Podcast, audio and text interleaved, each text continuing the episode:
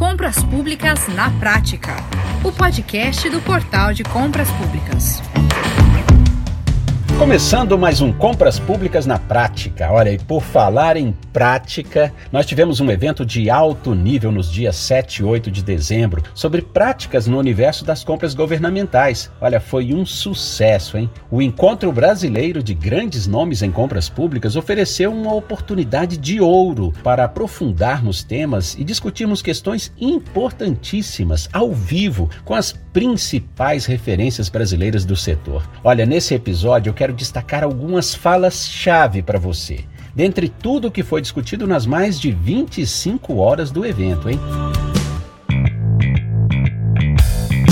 Pois é, em palestra de abertura, o professor Dr. Jorge Ulisses Jacobi, que é diretor-presidente do escritório Jacobi Fernandes e Reolon Advogados Associados, apresentou uma reflexão relevante sobre as inovações em compras públicas e a gestão voltada ao cidadão. Ele destacou que o Brasil é o único país que inclui as licitações em sua Constituição, no artigo 37. O professor Ulisses Jacobi mostrou toda a base legal que coloca as licitações e a gestão de contratos no Brasil com foco nos usuários. Para ele, nós temos um desafio de mudar as mentalidades para melhorar o atendimento das necessidades do cidadão. E olha, esse papel deve ser assumido pela sociedade, os gestores e fornecedores. A licitação ela é um instrumento para a administração pública atender o cidadão. Então, o desafio de mudar o pensamento. Qual o pensamento?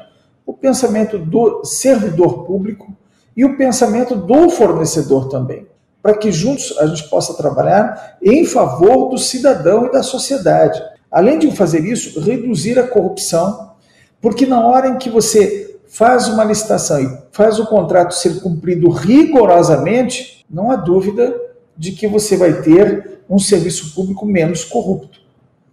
E trabalhar no serviço público em prol da sociedade, com esse desafio de mudar o pensamento.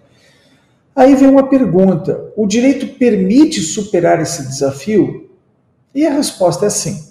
Ora, se nós tivermos uma licitação que preserve a isonomia e tivermos um gestor público com obrigação de pagamento, nós vamos reduzir a corrupção. Para vocês terem uma ideia, aqui em Brasília tem ministério que depois que entrega a fatura em papel, eles colocam um carimbo no lado dizendo, de acordo com o artigo 5 da, da Lei 8666, seu pagamento está previsto para o dia, pontinho, pontinho, pontinho, e eles preenchem esse campo, respeitado a ordem cronológica de pagamentos. Ponto. Então, o fornecedor, com essa atitude simples, passa a ter uma ideia de quando vai receber o seu dinheiro, o dinheiro do contrato. E com isso evita o achaque que em alguns órgãos existem entre o gestor do contrato e a tesouraria. Por quê? Porque está ali definido que o pagamento é aquele. Não havendo licitação, o jogo é pessoal e direto. Não havendo licitação, nós vamos ter uma relação direta entre servidor público e contratado, tá certo? E nesse ponto, a lei foi muito clara e estabeleceu: não tendo licitação, é obrigatório que haja uma solidariedade na, na recomposição do dano causado ao erário. O advogado da União, Dr. Rony Charles, apresentou uma reflexão sobre o tema O pregão eletrônico como ferramenta de modernização das compras públicas. Ele defende o pregão como um instrumento que vence a burocracia e valoriza a pessoa do pregoeiro. Ele mostrou como a modalidade eletrônica trouxe vantagens para a administração pública e também para os fornecedores. A licitação é um procedimento de detecção de mentiras. Né? Em que você busca, através desse procedimento, uh, escolher aquele que verdadeiramente é um bom fornecedor e identificar verdadeiramente qual seria o melhor preço desse fornecedor. Esse, pelo menos, é o objetivo da licitação. Infelizmente, nem sempre nós conseguimos alcançar esse objetivo de escolher o melhor fornecedor ou alcançar uh, o seu melhor preço. Mas, de qualquer forma, a licitação é esse trajeto, né, esse caminho entre a, a necessidade administrativa e a respectiva pretensão contratual definida e a escolha do fornecedor. E esse caminho, essa trilha, na Lei 8666, era estabelecida uh, de maneira extremamente burocrata, né, é, formalista, né, pouco preocupada com uh, a eficiência ou mesmo com os custos transacionais que esse procedimento licitatório causava. Né? De maneira que o procedimento licitatório ele era muito custoso, notadamente para contratações de menor complexidade. Né? De menor complexidade. Surge aí, então, a necessidade de se discutir né, o modelo de licitação. Nós começamos a ter uma quebra, digamos, de paradigma, porque é uma grande mudança entre o modelo 866, de suas modalidades, né, repletas de steps de controle, para o modelo do pregão, com algumas características muito interessantes, né? talvez até visionárias, como, por exemplo, a inversão de fases, uh, uh, superando, digamos, um grande dogma uh, doutrinário, jurisprudencial, de que era necessário filtrar a participação na disputa de preços. Então, nós precisávamos do filtro da habilitação, e sem o filtro da habilitação, a disputa de preços seria contaminada por licitantes que apresentariam propostas, mas não teriam digamos, condições de executar o contrato, de executar o serviço. O pregão, então, despreza essa, digamos, esse velho dogma, uh, permitindo ou definindo um procedimento, né? eu diria melhor definindo do que permitindo, já que não há discricionariedade no caso do pregão, né? uh, uh, definindo o procedimento em que a disputa de preços ocorre antes da habilitação. Antes de habilitação. E aí eu simplifico muito o rito, porque a análise de habilitação, que talvez seja o ponto mais sensível do procedimento de disputa, desse trajeto, né, desse trajeto, acaba sendo uh, uh, postergada ao momento posterior à disputa e é analisada apenas daquele uh, que está classificado em primeiro lugar. Né? Sendo analisada a habilitação do licitante subsequente apenas se houver inabilitação. Então, isso já foi uma grande mudança. A, a, a, também o modelo do pregoeiro, que é um agente de licitação, ao invés do modelo de comissão, um modelo uh, realmente contaminado pela lógica burocrata, desconfiada de que o gestor público não poderia, o servidor público não poderia ficar muito tempo atuando com licitações, por isso que a lei fala em revezamento da comissão, e aí vem a lei do pregão e numa perspectiva mais gerencial diz, não, não precisa de três na comissão, basta um, e não precisa de rodízio, não precisa de revezamento, percebendo que quanto mais tempo ele tenha no exercício da função, mais expertise ele terá para exercê-la. Né? Então, nós temos uma outra grande mudança, talvez a, mais importante do modelo do pregão, que foi justamente a figura do pregoeiro. Então, a lei do pregão trouxe grandes avanços, né? inicialmente uh, com o modo de disputa fechado, aberto, um modo de disputa muito interessante, em que eu gero incentivos para que os licitantes já reflitam e apresentem propostas mais baixas, muito próximas do seu melhor preço. Por quê? Porque eles precisam estar entre os melhores classificados para disputar a fase de lances. Então, o, o modelo inicial do pregão, o modelo original da Lei 10.520, do ponto de vista econômico, ele traz um modo de disputa muito inteligente que gera um incentivo inicial para que as propostas uh, já iniciais sejam reduzidas, né? sejam reduzidas com valores mais baixos, já que, repito, ele gera um incentivo a que o licitante busque uh, estar entre os melhores classificados para, assim, disputar a fase de lances e, eventualmente, vencer o certame. Outro momento rico do evento contou com as reflexões conduzidas pelo Dr. Murilo Jacobi, que é diretor-presidente do Instituto Protege. Em palestra sobre a regulamentação das compras públicas, ele deixou claro como os desafios da gestão pública estão cada dia maiores. Quando a gente fala de gestão pública, né, a gente está falando de, de uma atividade desafiadora, uma atividade onde é, existem muitos riscos que permeiam a vida do gestor. A maioria dos órgãos públicos tem uma cartela de contratações ao longo do ano muito diversificada. Um dia o pregoeiro está fazendo a licitação para comprar serviço de tecnologia de informação, um software de computador, no outro dia peça de veículo, no outro dia material de almoxarifado. E isso também é um desafio, porque a gente trabalha com gestão pública precisa ter uma boa noção de todos esses temas. Cada vez mais nós temos um aumento no preparo dos licitantes. Dependendo do valor da licitação, é mais fácil a empresa de engenharia aparecer com advogados do que efetivamente com engenheiros para licitação, né? Querem discutir o seu direito e isso exige do gestor público muito bem preparado. Cada vez mais nós temos escritórios de advocacia especializados, mais especializados no assunto. Licitação, direito administrativo, contratações públicas são um tema muito complexo, então cada vez mais vemos pessoas mais especializadas. Os temas são muito específicos e fogem ao conhecimento da maioria dos magistrados, dos órgãos de controle. E por fim, nós temos o maior desafio do gestor público, que, diferente das outras áreas do direito, no direito administrativo, ele tem um ônus de comprovar a correta aplicação da norma. Está previsto lá no artigo 103 da 866, e ele tem que, é o dever de mostrar que o que ele está fazendo é certo. Mais do que os outros, os outros anos do direito, a gente, é, os outros têm que provar que a gente errou, o direito administrativo não. Nós temos que provar que estamos fazendo certo. A primeira questão de quem trabalha com licitação de contratação pública que traz é como evitar responsabilização. E eu sempre brinco, né? A resposta é não faça nada. Mas, por favor, não siga essa resposta porque a administração pública, é, o Brasil não pode sofrer com gestores públicos que têm medo de decidir e de resolver. Toda contratação pública, todo ato público de prática é alguma coisa que precisa ser atendida. É medicamento que está faltando numa UPA, é peças de veículos que vai fazer o carro do, da polícia voltar ao ciclo na cidade, se é material de almoxarifado que vai fazer a administração funcionar direito, um sistema que vai conseguir a administração dar melhor resultado. Então, não fazer nada não é uma opção. A gente está falando de, em geral, o gestor público pensa norma, ele pensa na 866 e fala aquela norma burocrática, ruim, é, atravancada, que dificulta a minha vida. Mas se você faz o que está previsto numa norma, ninguém pode dizer que você teve uma fé. Ninguém pode dizer que o que você decidiu fazer foi errado.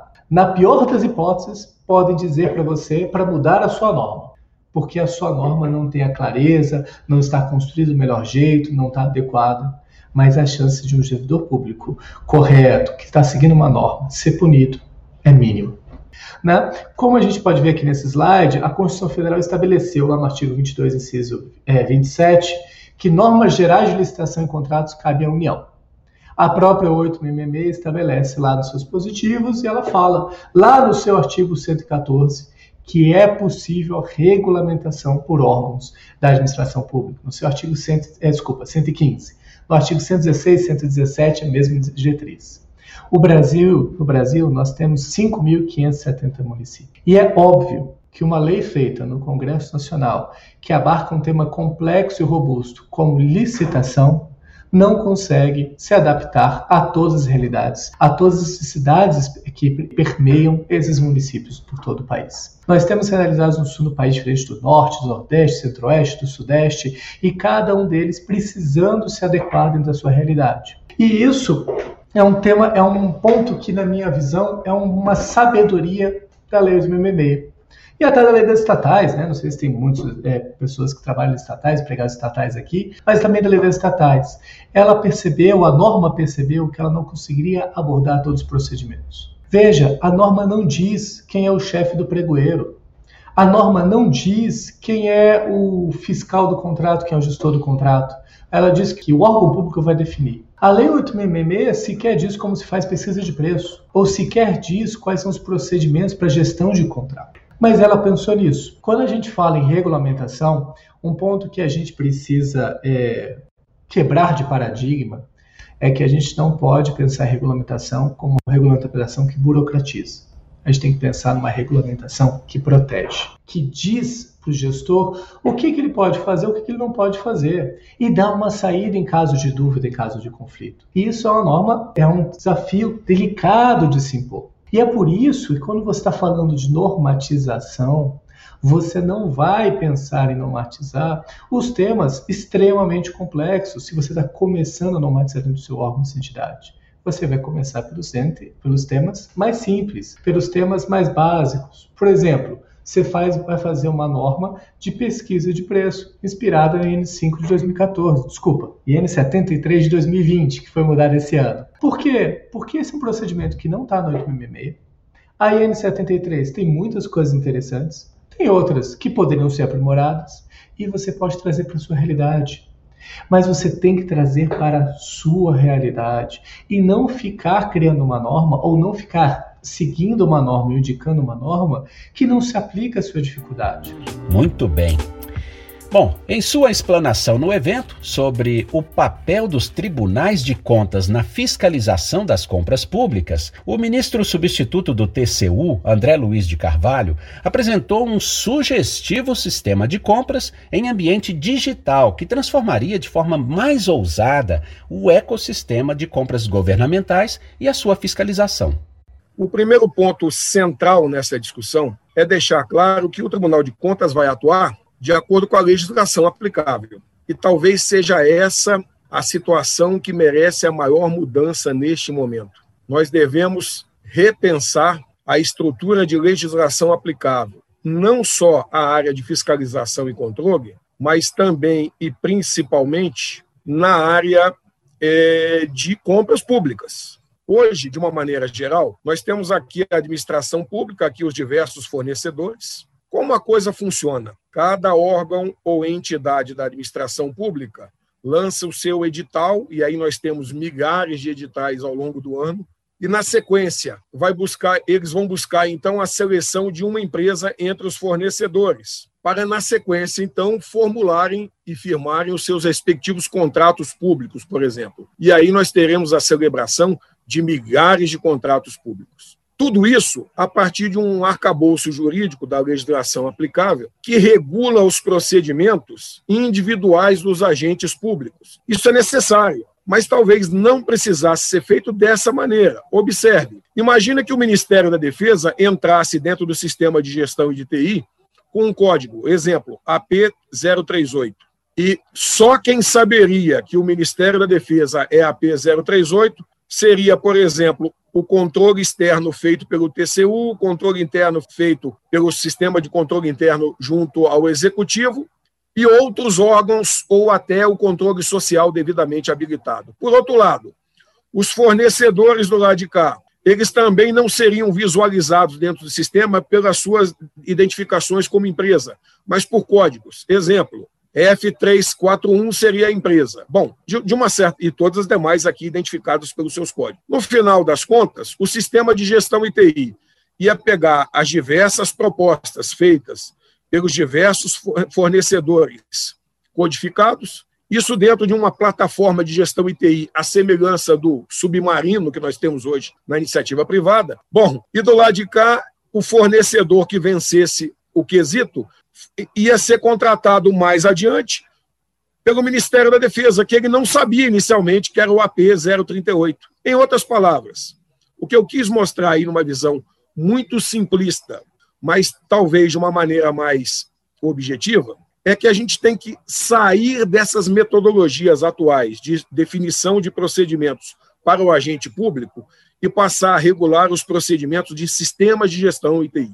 Por que, que a gente, desde já, já não criou a necessidade, processualmente, de que todos os atos praticados no processo de licitação sejam eletrônicos? Na verdade, não haveria mais necessidade do ato em papel e depois digitalizado, porque é um trabalho, digamos assim, até dispendioso. O ato já seria diretamente eletrônico dentro de diversas plataformas. Na mesma linha, e o contrato? Por que, que esse contrato é em papel, feito isoladamente em vários órgãos, para depois ser digitalizado e depois incorporado a uma plataforma de TI? Na verdade, nós estamos nos enganando, né? Porque a gente pega esse papel, digitaliza. É uma situação até anacrônica, meus amigos. O contrato já deveria ser eletrônico desde a origem. E, inclusive, não sei se vocês concordam, tanto na parte do processo de licitação, com, a, com as diversas práticas dos atos, quanto na parte do, do, do, do processo de contratação, esses contratos e esses atos já sendo eletrônicos, eles permitiriam, por exemplo, a seguinte sistemática. Imagina o edital. Eu tenho um edital padrão para aquele órgão ou para a administração pública como um todo. E se o órgão entende que o item 3.1 do edital não é aplicável daquela maneira no meu na minha aquisição, ele, dentro do sistema, promove a mudança do item 3.1 e agora a gente comunica a, vencedores, entre outros interessados da sociedade, apenas a mudança do 3.1, porque, veja, a regulamentação do edital, se ela não mudou, eu não preciso publicar de novo, ela já deveria ser de conhecimento prévio de todos, até por questões de segurança e estabilidade jurídica.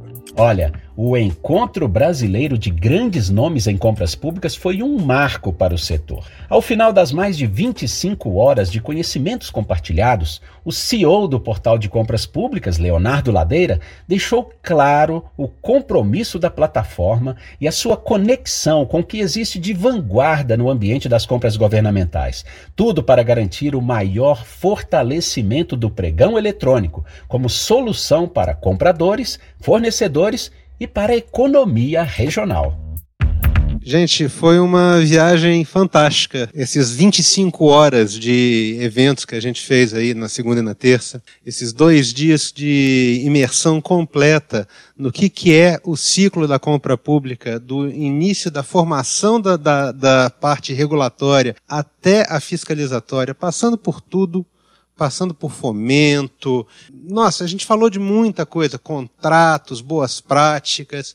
Foi muito bacana e veio aqui é, reforçar uma coisa que a gente vem falando sempre nas nossas lives. A missão do portal, além de, de ofertar uma solução perfeitamente desenhada para o ente municipal e para o consórcio, de pregão eletrônico, inclusive do pregão presencial também, que a gente faz, mas não é o foco, claro que não é, e a, e a tendência é essa mesmo do eletrônico, que é levar conhecimento, capacitação para quem?